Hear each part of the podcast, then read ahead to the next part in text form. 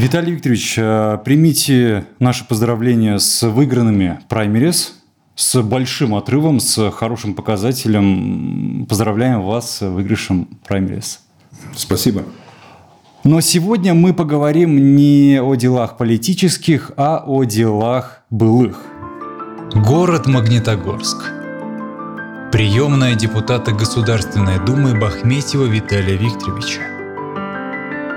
Воспоминания и рассуждения о прошлом в подкасте «Былое и Дума».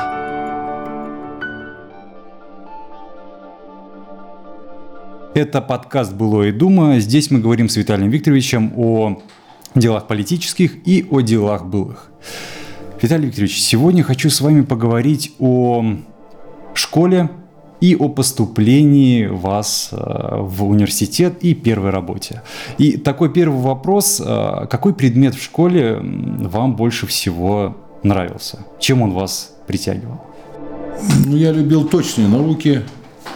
Так, прежде всего, математика, химия, в меньшей степени физика. Мне как бы они легче давались, и я к ним относился с большим уважением, чем к литературе, русскому языку. Хотя считаю, конечно, это неправильно. Ну так, ну, так, ну, так получалось, что тяга была к точным наукам. И поступая уже в университет, по сдаче экзаменов, по точным наукам у меня вопросов не было. И я вполне был подготовлен, и сдавал и химию, там, и математику сдавал довольно-таки легко. А, Как мы помним, вы были ударником, и несмотря на то, что вы любили точные науки с литературой, русским языком, у вас не... Четверку получал. Четверку получал. Четверку Четверку, получал. получал. Ну, одно дело, когда ты зубришь, да, другое дело, когда тебе нравится это делать. Да, ну, это, это разные вещи. Поэтому, ну, не знаю, не знаю почему, вроде бы я русский человек, но с русским языком и с литературой я, я разговаривал на «вы», но не дружил. не дружили. А по литературе помните какое-нибудь стихотворение на память? Вот есть у вас любимое стихотворение? Ну, знаете, я даже сейчас, сейчас наверное, да- даже сейчас, наверное, не вспомню. Так, ну, это, наверное, Бородино, Бородино, вот, да, вот, то, что вот тогда мы же смотрели, это учили Пушкина, Бородино, да, и там вот, как там, скажи, скажи ведь, дядя, ведь недаром Москва, спаленная пожаром, французу была отдана. Вот эти вот вещи. Я в начальных, в начальных классах, у меня это получалось. Я, я даже хорошо читал стихи. А дальше, вот, ну, не знаю, ну, видимо, все-таки так устроен у человеческого, человеческий мозг, да, вот он склонность дал на точные науки. С точными наук- науками у меня проще получалось. И я не, не стал сопротивляться. И там работал там, и учился там, где было это проще. Где это было это проще. А, вы ушли после 11 или тогда 10, был- тогда было 10 классов. Мгм. И вот когда вы поняли, что будете поступать в, на тот момент еще МГМИ, МГМИ, да, наверное? Магнитогорский горно-металлургический институт. Институт, МГМИ. вот, МГМИ, а, вот на литейщика. Ну, то, что буду поступ- поступать в МГМИ, это было ясно. Это было ясно там, с пятого класса. Единственный Ну, у нас, потому что ну, это, это тот вуз, который готовит металлургов, и мы все считали, что, ну как, житель города Магнитогорска, как ты не будешь работать в Магнитогорском медкомбинате. Ну, тем более, что отец работал на комбинате, и дедушки работали на комбинате, поэтому так относился, ну как, без этого. Поэтому МГМИ здесь не выбирал. А специальность я выбирал уже перед тем, как подать заявление. Когда мне порекомендовали, я хотел подавать на столевара, мне порекомендовали заявление написать на, на литейщика, сказали, что ну, литейщик ты сталь будешь варить, и чугун будешь плавить, и разливать все это будешь. Это намного, намного сложнее, и в части применения твоей специальности будет больше возможностей. Нет такой узкой специализации. Поэтому я как бы так вот. Вас вот именно это привлекло, что вы будете работать с э, металлом. Если честно, то не это. Если честно, то когда мне один из руковод- преподавателей, случайно мы встретились в фойе института, и я спросил, он меня спросил, куда я собираюсь поступать, меня с товарищем. Мы сказали, вот на столевар, он говорит, да идите на литейщика. Ну, тоже, тот же факультет, только это там группа МС, а здесь группа МЛ. Идите на литейщика, а что, говорит, курсовых меньше. Мы тогда еще, конечно, не понимали, что такое курсовые, но слово курсовых меньше, вот нас курсовых меньше. Вот и так вот. А потом уже, от- э, отучившись 5 лет и поработав, все-таки я 11 лет отработал в литейном деле, и начальником цеха был, я понял, что все-таки я не зря избрал эту специальность. Сейчас считаю, что я бы дальше двигался в этом направлении, если бы не ушел, конечно, с производства, потому что мне литье интересно. А, какая была для вас первая работа? Вот что вам нравилось там и что откровенно раздражало и не устраивало? Первая работа после института или вообще работа? Потому что я работаю 17 лет. Э, С 17 лет это сразу после После школы. школы я, я после школы я не поступив в институт, я пошел работать. Вот как, как у вас была, как- какая у вас была первая работа? Я, я работал учеником электрослесаря. И тогда, когда работа учеником электрослесаря, ну, она, может быть, не такая грязная, но в любом случае, да, это физический труд. Ну, какие навыки у, у пацана в 17 лет? Никаких навыков нет, да. Соответственно, вот ты вот работал как учеником. Соответственно, я тогда, когда крутил эти гайки, разбирал электродвигатели, обдирал эти вибраторы, я все думал, неужели вот так всю жизнь? Потому что образования-то нет, неужели так всю жизнь? Надо учиться все-таки. Ну как же так? Я же молодой парень, 17-летний парень. Считался, я не дурак. Ну что же, я всю жизнь буду гайки крутить и дальше не буду двигаться? Ну и поэтому я все-таки решил для себя, что нужно обязательно поступать в институт. Вот как раз таки во, во время этой работы вы поняли, что да, надо что поступать в надо поступать в институт, потому что все-таки студенческая жизнь 5 лет, да, это совсем другое. Ну и все-таки образование, оно позволяло двигаться, и какая была перспектива роста, потому что я это видел своими глазами, что все-таки ты если инженер, то инженер, а если ты рабочий, то рабочий. И рабочий тоже хорошо, но если у тебя желание есть, пожалуйста, работай. Но на все надо было учиться. Техникум, там, училище. Я, я не после школы, школьной семьи пошел работать. Поэтому у меня не было никакого образования. Никакого. У меня было среднее образование, никакого специального образования не было. У меня, у меня стажа 40, 40, 40, 43 года. Потому что, ну, 43 на, вот, на производстве получается. ну, с 17 лет. Все, видите, институт же не прерывает стаж. Огромные числа, конечно. Ну, мне, мне лет тоже, мне то лет уже 60. А, а, вот следующий вопрос подготовил, и вы его косвенно на него ответили, но все же, в какой момент вы поняли, что вам нужен рост продвижения по службе на первой работе? Ну, когда я уже пришел после института работать, да, я, ну, когда работал формовщиком, у меня была одна мысль. Зачем было 5 лет учиться, когда можно было закончить ГПТУ, ГПТУ это... ну, это т- училище, А, училище, училище, ага. это специальное образование. И работать формовщиком. Зачем было 5 лет учиться в институте, если ты работаешь также на лопате тем же самым формовщиком, что человек работает после ГПТУ? Ну, зачем? Вот. Ну, когда поставили мастером, я понимал, да, все-таки образование, но хотя работа была не проще. Не проще. А интерес пропадает, когда ты осваиваешь свою профессию, осваиваешь это место работы, свою должность, так называемую, и ты уже знаешь каждый следующий шаг, кто-то успокаивается, а мне было это просто интересно. Я даже сделал такую попытку, когда как раз начиналось кооперативное движение, это где-то 89-е, там, 90-е годы, Тогда очень многие мои товарищи открывали кооперативы, уходили с производства, занимались, ну, чем только не занимались. У меня тогда желание было уйти с комбината, уйти из цеха, потому что я считал, что я должность начальника смены уже полностью освоил, я все знаю, мне это не интересно. Отработали вы сколько вот на этом? э, Ну, тогда я, я отработал три года в этой должности. А так в цехе, в, цехе я, в цехе я уже тогда отработал, в цехе я отработал уже тогда около шести лет. Вот. Поэтому, ну, уже, уже неинтересно. И тогда меня замначальника цеха э, Вячеслав Васильевич Кудрявцев пригласил, говорит, что, говорит, заявление написал?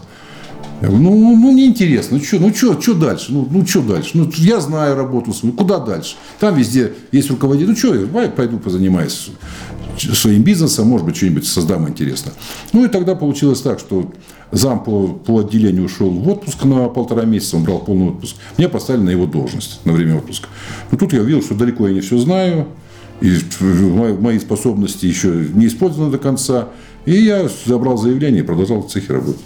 У меня тоже такой был момент, когда я на одной работе написал уже заявление на это, мне говорят, нет, давай пойди отучись на сметчика. Ну, мне так сказали, иди поработай там еще, если ты, тебе, ты уже, тебе тоже будет скучно, тогда уйдешь. А я когда пришел, ну, когда, когда приходишь в новое место работы, ну, в том же цехе самом, в принципе, то же самое, но только уровень выше. И отвечаешь уже за весь цех. То ты уже по-другому мыслишь. И... Что это такое? Судьба, знамение, как вы думаете? Я думаю, это судьба. Все-таки судьба все-таки мне пристегло от того, что не надо уходить с производства. Не надо отделяться от трубы. Как потом было понятно, и жизнь показала, что я оказался прав. все, кто ушел, потом сожалели, об этом сожалели. И на сегодняшний день он говорит, что мой выбор был правильный. Тяжело было, и зарплата была невысокая, и условия труда были тяжелые. Но я продолжал работать, продолжал работать, как бы зарабатывать то, что зарабатывал, но с, производства уже у меня желания идти не было. Вот раз была такая попытка, еще был помоложе, конечно. После этого желания такого не было. Я вся работал, работал, работал. А в том числе, получается, и спасибо тому самому Кудрявцеву. Да, что... Кудрявцев, Слав Васильевич, это, ну, сегодня уже живых его нет, это мы с ним работали вместе в цехе. Светлая память человеку. Такой, знаете, подытоженный вопрос. А вот из всех этих моментов, какой был самый переломный момент, а, который сделал вас другим человеком?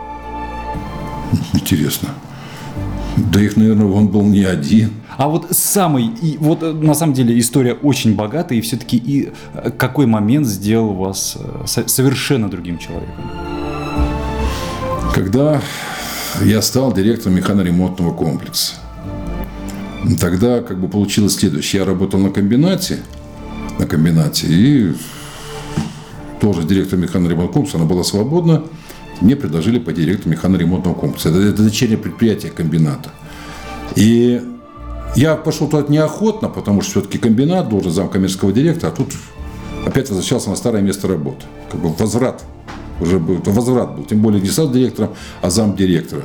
И когда я пришел и увидел все проблемы на предприятии, и я не люблю, конечно, критиковать, э, критиковать тех людей, кто мне передавал это предприятие, и не хочу всегда сваливать на кого-либо, но я видел, что проблем просто очень-очень много неразрешимых проблем.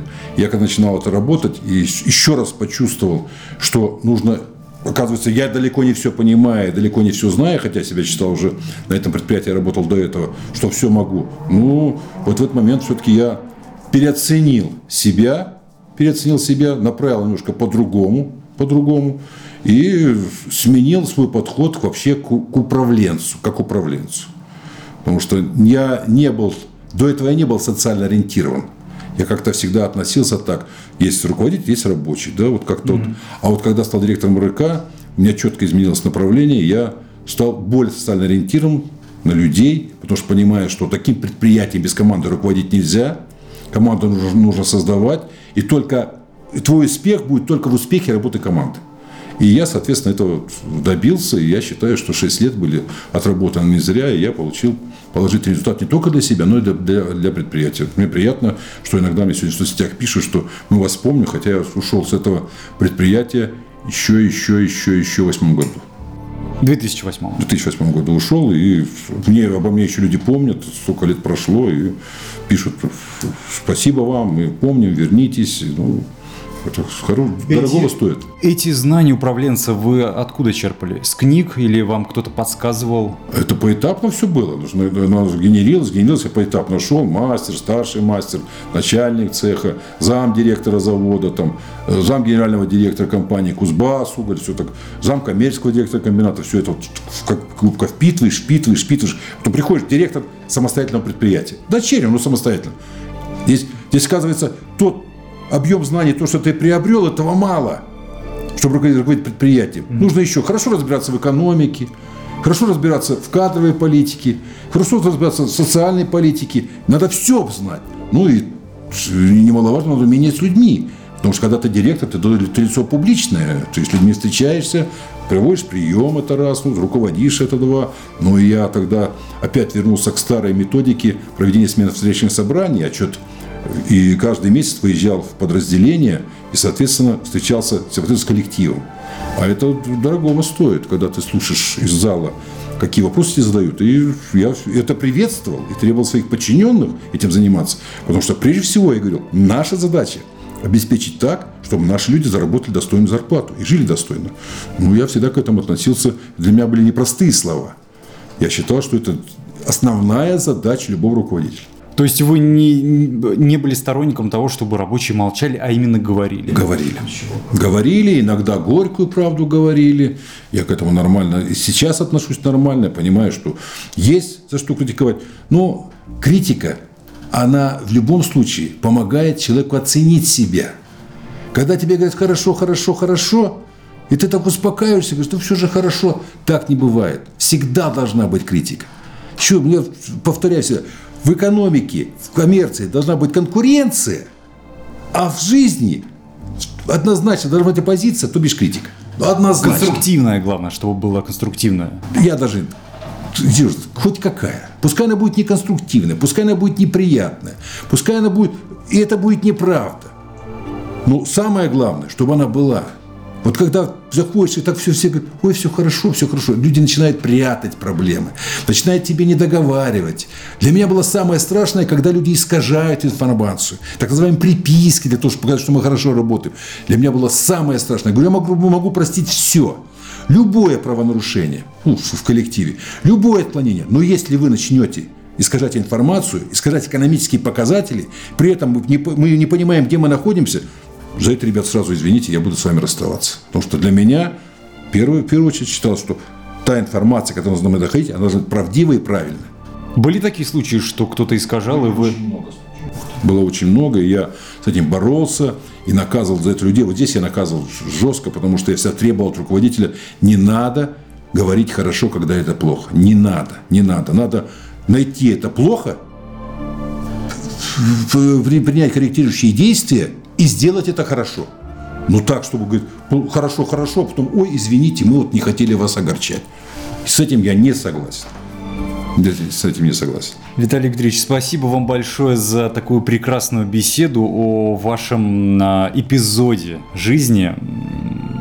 Я очень вам благодарен. Спасибо вам.